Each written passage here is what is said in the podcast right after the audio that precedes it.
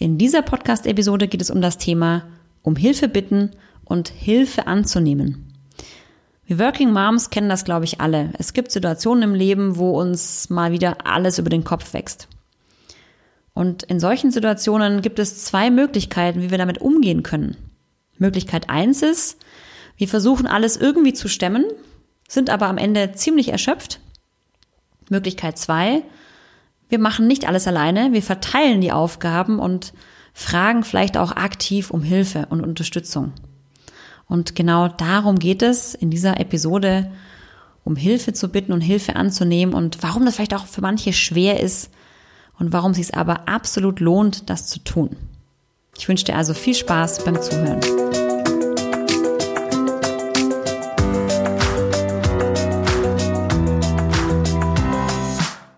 Herzlich willkommen zum Anti-Stress-Podcast für Working Moms, dem Podcast für mehr Gelassenheit im Alltag. Ich bin Dunja Schenk, Expertin für Effizienz und hier bekommst du von mir Tipps und Impulse für deine täglichen Herausforderungen als Working Mom. Viel Freude beim Zuhören.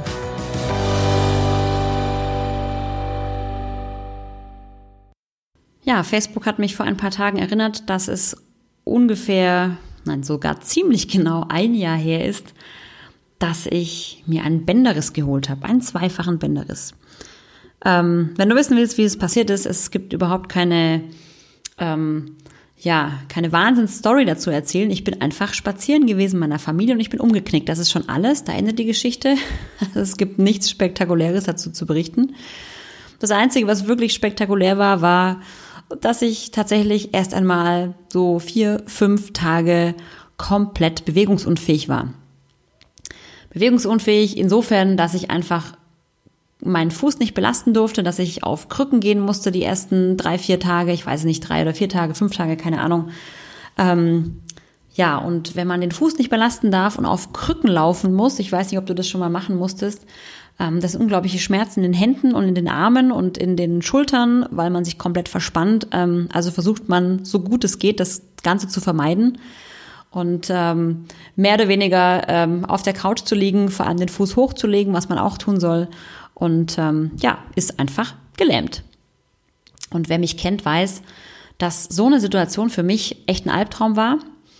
Ähm, das kann ich dir echt sagen. Es war für mich ganz, ganz schlimm, denn ja, ich bin so ein Mensch, ich bin natürlich sehr aktiv. Damals war ich auch wirklich ähm, unglaublich regelmäßig joggen. Das ähm, mache ich gerade nicht mehr, weil ich tatsächlich immer noch so ein bisschen Nachwehen davon habe, von diesem Bänderriss. Ähm, aber wie gesagt, ich war sehr aktiv und natürlich, ja, überleg mal, wie es in deinem Alltag abläuft, wenn du zwei Krücken in der Hand hast und deinen Fuß nicht belasten darfst. Ja, du kannst noch nicht mal einen Teller von links nach rechts tragen, geschweige denn dir was kochen und irgendwie einkaufen gehen oder zum Arzt zu fahren, geht auch nicht, denn bei mir war es auch noch der rechte Fuß. Also selbst mit einem Automatikauto, ähm, ja, ist es schlicht nicht möglich, ähm, in irgendeiner Form von A nach B zu kommen. Also war ich angewiesen auf Hilfe. Und es gibt viele Menschen, für die es sehr, sehr unangenehm ist, um Hilfe zu bitten. Bei mir war es so, dass es mir nicht unbedingt ganz extrem schwer fällt, aber es war definitiv unangenehm für mich, denn da ich ja wirklich keinen Schritt tun konnte und mein Mann arbeiten war, damals gab es zu vor Corona-Zeiten noch kein Homeoffice, das heißt, ich war alleine zu Hause ich, ich musste also wirklich aktiv Leute finden, die mich irgendwie zum Arzt fahren, die mich zum Einkaufen bringen und so weiter und so fort. Und das ist schon erstmal unangenehm, ne, wenn ich wirklich aktiv anrufen muss. Denn natürlich gab es zu der Zeit noch nicht viele Menschen, die überhaupt wussten, was mit mir passiert ist. Ja, ähm, es ist ja eine Sache, Hilfe angeboten zu bekommen, diese anzunehmen, oder es ist eine andere Sache, um Hilfe wirklich aktiv zu bitten. Und ich musste das tun, weil es eben ganz frisch war und das noch keiner wusste. Und das ist erstmal komisch. Ich habe aber auch gelernt, dass es mir keinen Zacken aus der Krone bricht. Ja, es hat keiner blöd reagiert, es war keiner genervt, es hatte vielleicht mal einer keine Zeit und war nicht da, okay, aber alle, die ich gebeten habe, mir zu helfen, haben es auch getan. Und die haben es auch noch gerne getan. Und wenn ich jetzt mal umdrehe, was, wie hätte ich reagiert? Ich hätte es natürlich genauso gemacht. Ne, ist doch logisch, dass wenn jemand anruft, den du gut kennst, mit dem du befreundet bist oder ähm, den du magst, wenn derjenige Hilfe braucht oder diejenige, dann bist du auch bereit. Und genauso waren es die Menschen auch. Und ich habe daraus gelernt, dass es erstens überhaupt nicht wehtut, um Hilfe zu bitten und zweitens, dass ich natürlich auch kommunizieren muss, was ich brauche. Denn nicht jeder kann hell sehen und weiß, dass ich gerade mit einem Bänderriss zu Hause auf der Couch liege. Ja, also ich muss schon aktiv sein. Und ich habe aus dieser Situation tatsächlich ganz, ganz viel mitgenommen, denn ähm, diese Situation haben wir öfters mal, dass wir vielleicht eine Situation haben oder, oder eine Phase haben, wo uns die Dinge über den Kopf wachsen, wo wir einfach zu viele Aufgaben auf einmal haben, wo vielleicht, ja, wir noch Betreuungsengpässe haben und so weiter und so fort und wo wir Unterstützung not nötig hätten. Das Problem ist, wenn wir es niemandem sagen, kann uns auch niemand helfen. Ja, also für mich war das eine Ermutigung, ähm, seitdem auch viel, viel schneller darüber zu sprechen, wenn ich Hilfe brauche. Denn nur so kann mir auch jemand helfen, ja. Und es gibt inzwischen oder ich habe inzwischen ganz, ganz viele Kleinigkeiten erlebt, wo ich gemerkt habe, hey, ich muss auch gar nicht alles alleine machen. Ja, es gibt ja viele Situationen, wo man so die Dinge an sich reißt und sagt, ich mache das schon, ich schaffe das schon. Und das ist gar nicht notwendig, beziehungsweise ich kann mir einigen Stress ersparen, wenn ich mir gleich helfen lasse oder wenn ich gleich mal die Aufgaben verteile. Ich gebe dir mal ein Beispiel. Ähm, ich habe vor einiger Zeit mal eine etwas größere Feier gemacht zu Hause ähm, und dann ging es natürlich auch darum, okay, was, was brauchen wir alles an Essen, Getränke und so weiter. Und bei solchen Festlichkeiten, das ist immer so ein schönes Beispiel dafür, gibt es ja zwei Möglichkeiten. Möglichkeit eins ist, der Gastgeber, in dem Fall ich, kümmert sich um alles. Ja, um komplettes, also wenn man es jetzt nicht auslagern will, das Catering und so weiter. Also man macht alles selber.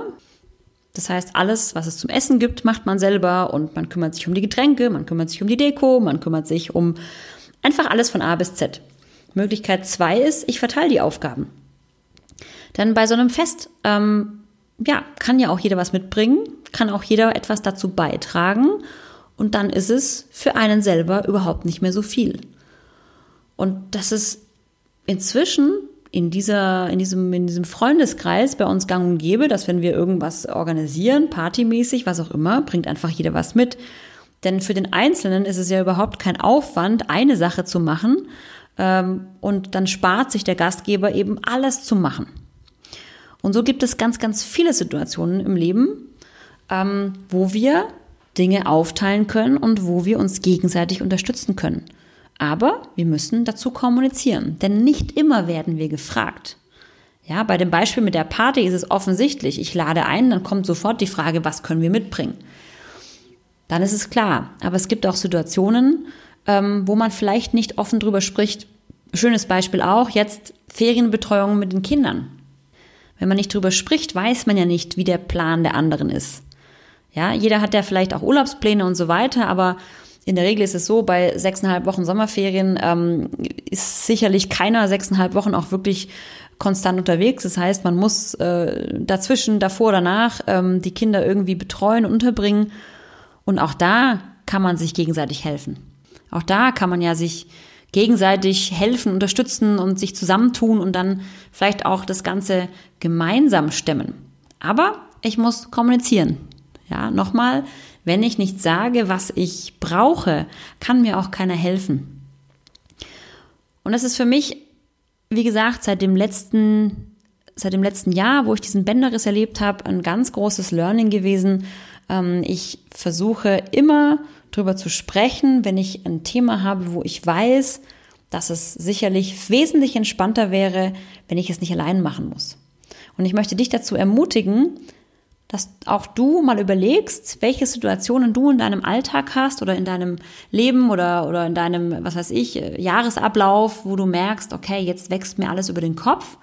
Ähm, was sind das für Situationen und kann ich da jetzt vielleicht aktiv auch mal um Hilfe bitten? Das ist auch genauso in der Corona-Zeit beispielsweise. Ähm, da gab es auch Situationen, wo ich ähm, ja mit dem Thema Kinderbetreuung natürlich ein ganz, ganz großes Problem hatte, ähm, als es noch keine Kinderbetreuung gab und ich aber schon arbeiten musste, mein Mann arbeiten musste. Ja, wenn ich niemanden frage, ähm, ob der oder diejenige vielleicht auch mal sich einen Tag um meine Kinder kümmern kann, dann werde ich auch nie das Angebot bekommen. Denn natürlich ist jeder mit sich selber beschäftigt, das ist doch ganz klar. Und trotzdem, auch wenn jeder mit sich selber beschäftigt ist, gibt es immer noch Menschen, die bereit sind zu unterstützen, weil das ja auch ganz oft auf Gegenseitigkeit beruht. Ja, und so habe ich in der Zeit auch mal ganz aktiv äh, Freunde gefragt. Ich habe gesagt, hey Leute, ich habe da ein, zwei Tage, da habe ich einen Termin und mein Mann hat auch seine Arbeit. Gibt es die Möglichkeit, dass ihr ähm, auf unsere Kinder aufpasst? Und große Überraschung, natürlich gab es Leute, die, die da geholfen haben. Natürlich. Ja, ganz oft kommt dann die Reaktion, ach Mensch, sag's doch gleich. Genau das ist es. Ne? Ich muss es gleich sagen, denn ja, von alleine kommt vielleicht keiner drauf, denn hell sehen kann keiner. Und wie gesagt, das ist keine böse Absicht, aber jeder ist ja auch mit sich selber beschäftigt und mit seinem Alltag beschäftigt, dass man auch nicht immer gleich sofort spürt, wenn der andere vielleicht ein Problem hat und Hilfe braucht. Ja, also trau dich aktiv, um Hilfe zu bitten. Hilfe anzunehmen ist übrigens kein Zeichen von Schwäche. Das ist auch so ein Glaubenssatz, ne, der daherkommt. So dieses Thema, ich muss stark sein, ich schaffe alles alleine, äh, ich brauche keine Hilfe. Das ist völliger Quatsch. Ja, denn mit diesem Glaubenssatz ähm, schaffst du dir noch, nur noch mehr Stress. Und probier es wirklich mal aus und ähm, erlebe, was passiert. Denn es äh, passiert eigentlich in der Regel überhaupt nichts Schlimmes. Im Gegenteil, es entstehen wunderbare, neue, schöne Situationen Natürlich gibst du deinen Dank sicherlich auch wieder zurück in irgendeiner Form, auch wenn auch wenn es in einer anderen Form ist, ist völlig egal. Aber sowas beruht ja meist auf Gegenseitigkeit und es ist überhaupt keine Schande, um Hilfe zu bitten und auch überhaupt keine Schande, Hilfe anzunehmen. Es ist überhaupt kein Zeichen von Schwäche. Ich werte es sogar eher als Stärke, dass man sich eingesteht, dass man das nicht alles alleine schafft und bevor ich kaputt gehe, ähm, lieber Hilfe hole. Ja, also Frag nach Hilfe und denk dran, es ist kein Zeichen von Schwäche. Ja? In diesem Sinne, viel Erfolg dabei und ich wünsche dir ganz schöne Erfahrungen dabei auch.